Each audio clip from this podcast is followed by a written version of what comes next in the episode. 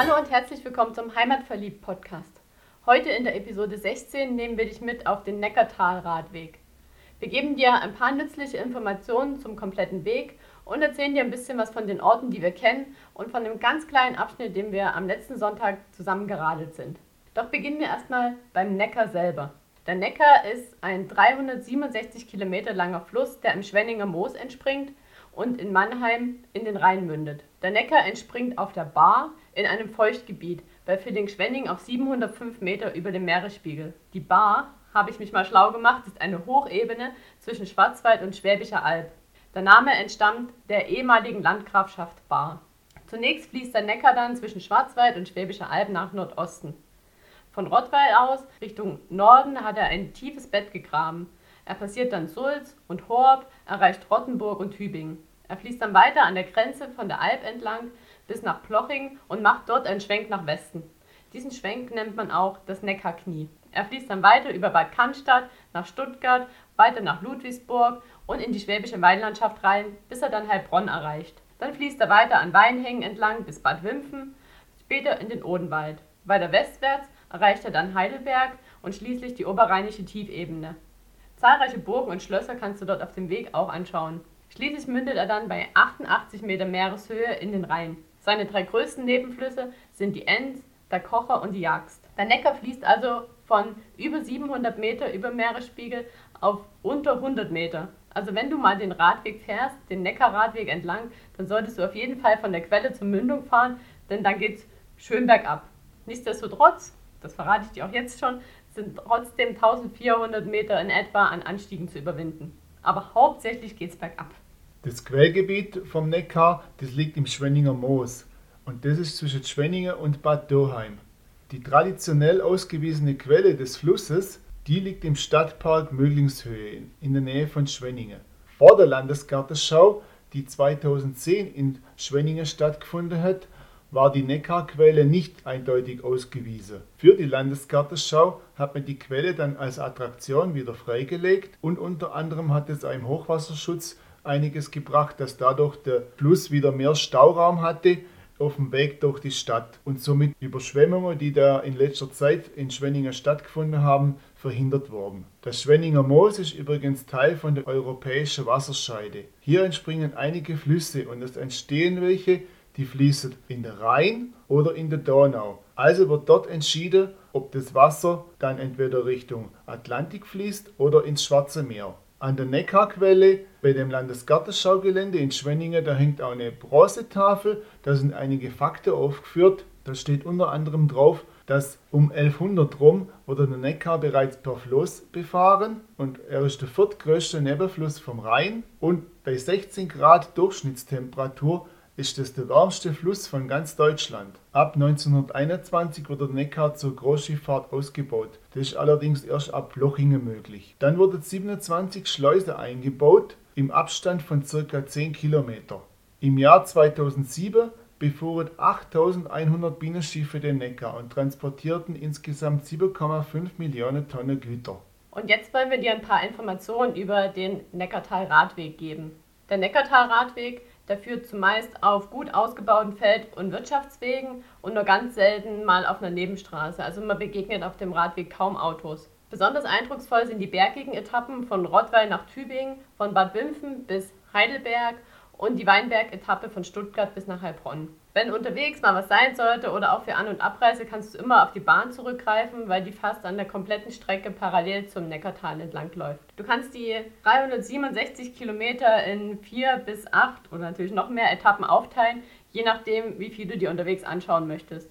Also wenn du in vier Etappen fahren willst, dann sind schon gut 100 Kilometer jeden Tag, beziehungsweise halt in acht Etappen dann nur so um die 50, je nachdem, wie es für dich am besten passt. Eine richtig gute Erläuterung zu all den Etappen findest du auf der Seite www.neckartalradweg-bw.de und dort kannst du dir zu allen Etappen Informationen holen. Du kannst dir GPS-Tracks runterladen. Du siehst die Höhenprofile der einzelnen Etappen, Informationen zu Sehenswürdigkeiten, Unterkünften, Einkehrmöglichkeiten und noch vieles mehr. Also die Seite ist echt richtig voll an Informationen und darum empfehlen wir dir auch, schau sie dir am PC an, weil mobil ist sie echt sehr überfüllt und schwierig zu verstehen. Wie aktuell die Informationen da drauf sind, kann man teilweise nicht so richtig einschätzen, weil direkt auf der Startseite wird auf Streckensperrungen oder Baustellen hingewiesen und da stehen halt Jahreszahlen wie 2016 und da kann es natürlich sein, dass das heute nicht mehr der Fall ist, kann aber auch sein, dass die Sperrungen einfach immer noch da sind.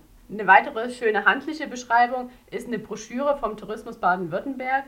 Die kannst du dir auch über diese Neckartal-Radweg-BW-Seite bestellen oder in der Touristeninformation in der Region bekommen. Also wir haben die zum Beispiel aus Esslingen und das ist eine Falzkarte, also da ist auch tatsächlich eine große Karte mit drauf, wo es dann auch nochmal Beschreibungen gibt zu den einzelnen Etappen, zu den Höhenprofilen, Unterkünfte und es ist ja, schön aufgemacht, übersichtlich, nicht so viele Informationen, aber das, was man braucht, wenn man unterwegs ist. Jetzt wollen wir dir ein paar Highlights aufzählen von dem Weg. Begonnen haben wir ja in Schwenningen bei der Neckarquelle. Weiter fließt der Neckar dann nach Rottweil mit der historischen Innenstadt. Rottweil ist die älteste Stadt von Baden-Württemberg. Unter anderem ist ja da seit neuestem auch der ThyssenKrupp-Testturm.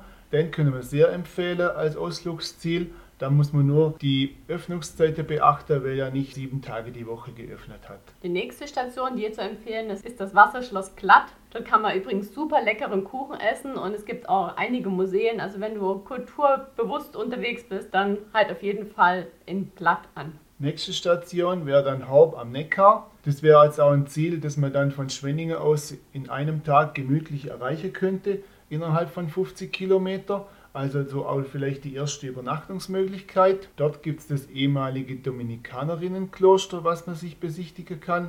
Und der Mittelpunkt von dem Garten, von dem Dominikanerinnenkloster, bildet ein Jakobsbrunnen mit Pilgermuschel. Da können wir dir empfehlen, hör dir doch mal unsere Folge über den Jakobsweg in Baden-Württemberg an. Das ist die Podcast-Episode HVP 004. Zwischen Rottenburg und Tübingen siehst du dann auf der linken Seite die Wurmlinger Kapelle auf dem Kapellberg. Dort empfehlen wir dir auf jeden Fall einen Abstecher zu machen. Lass das Fahrrad unten stehen und lauf hoch und du wirst sehen, du hast von dort oben einen prima Ausblick über die komplette Landschaft. Als nächstes erreichen wir die Universitätsstadt Tübingen. Hier immer zu empfehlen ist die Altstadt mit der besonderen Atmosphäre, mit den vielen Studenten und bei sonnigem Wetter. Also ich finde es dort zauberhaft immer wieder. Da komme ich immer wieder gern hin. Eine besondere Erfrischung kann man sich dann beim Neckarmüller mit selbstgebrautem Bier holen. Wenn man dann dort ganz gechillt im Biergarten sitzt, kann man auch die Stocherkähne sehen, die da auf und ab schippern. Und das bietet sich auch an als Abwechslung. Mal zum, wenn man den ganzen Tag auf dem Rad verbracht hat, kann man sich da vom so einem Stocherkahn mal durch die Gegend schippern lassen. Den Link dazu packen wir dir in die Show Notes. Nächste Attraktion ist dann Nürtingen mit seiner Altstadt. Dort kannst du dann auch an sehr wenigen Tagen, darum schau mal auf der Website nach, den Kirchturm besteigen und hast dann dort auch wieder eine prima Aussicht über die Stadt. Nach Nürtingen erreichen wir dann Blochingen. Hier treffen wir auf was vielleicht eher Unerwartetes. Da hat nämlich der Friedensreich 100 Wasser auch ein Wohnhaus gestaltet. Das war 1992 bis 1994 im Rahmen von einer Stadtsanierung. Das Wohnhaus kann man leider nur eingeschränkt besichtigen, das Kulturamt bietet auch Führungen an, aber das muss man vorher buchen. Aber da mal einen kurzen Blick reinzuschmeißen, schadet nichts. Also mir hat das auch sehr gut gefallen, wo wir dort waren letzte Woche. Wenn man dann weiter radelt, kommt man nach Essling.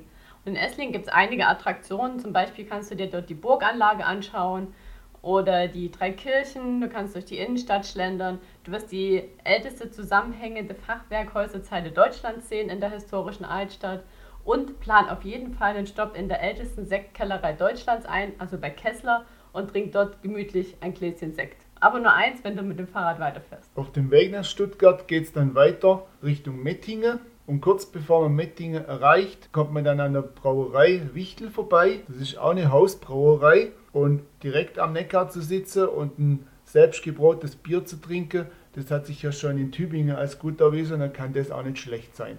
Weiter geht's dann am Neckar entlang nach Stuttgart in die Landeshauptstadt. Da gibt es natürlich wieder einiges zu sehen, zum Beispiel die Wilhelma. Das ist ein zoologisch-botanischer Garten, da kann man sich eine ganze Weile drin aufhalten. Oder wenn es lieber Autos sein soll statt Tiere und Natur, dann ist natürlich das Mercedes-Benz-Museum unbedingt eine Adresse, wo du hingehen solltest. Zusätzlich kannst du natürlich noch auf den Fernsehturm gehen, eine Stepheles-Tour machen oder mal ausgiebig shoppen gehen, aber denk dran, das musst du alles mit dem Fahrrad dann transportieren. Und wenn wir uns dann endlich losgerissen haben von der Landeshauptstadt, dann kommt man dann langsam in den Landkreis Ludwigsburg.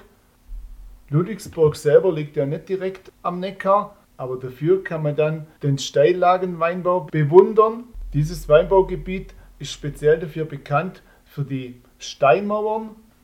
Übrigens wird bei Frostgefahr in der Blütezeit das Neckarwasser auch dazu genutzt, die Blüte zu besprühen und somit die vom Erfrieren zu schützen.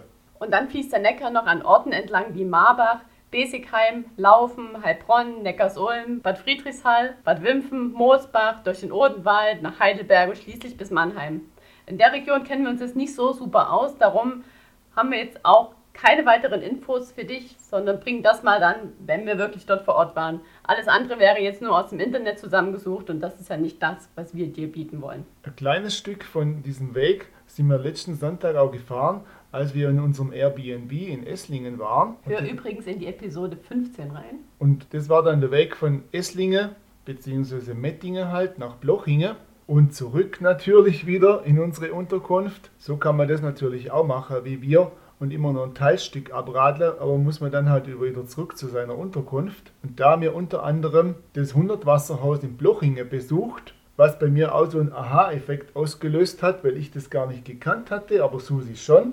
Und dann wollte man natürlich auch noch an unserem Zwischenstopp irgendwo einkehren. Dann haben wir festgestellt, dass es in Blochingen auch ein ehemaliges Landesgartenschaugelände gibt. In dem Landesgartenschaugelände gibt es auch unterschiedliche Einkehrmöglichkeiten und unter anderem vom Obst- und Gartenbauverein in Blochingen.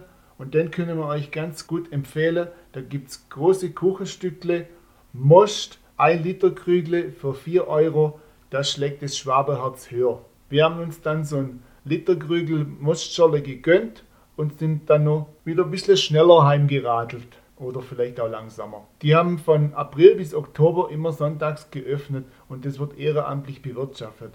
Aber mit Herz. Gerade deswegen mit Herz vielleicht. So wird es wohl sein. Ja, nun haben wir dir einige Informationen gegeben zum Neckartal-Radweg und wünschen dir viel Spaß beim Ausprobieren. Klick dich mal durch unsere Shownotes, da haben wir dir noch ganz viele Links hinterlegt zu all den Dingen, die wir dir jetzt schon auf der Tonspur mitgegeben haben und noch ein paar mehr. Also schau mal rein und dann viel Spaß beim Radeln. Wir freuen uns über deinen Bericht. Mach's gut.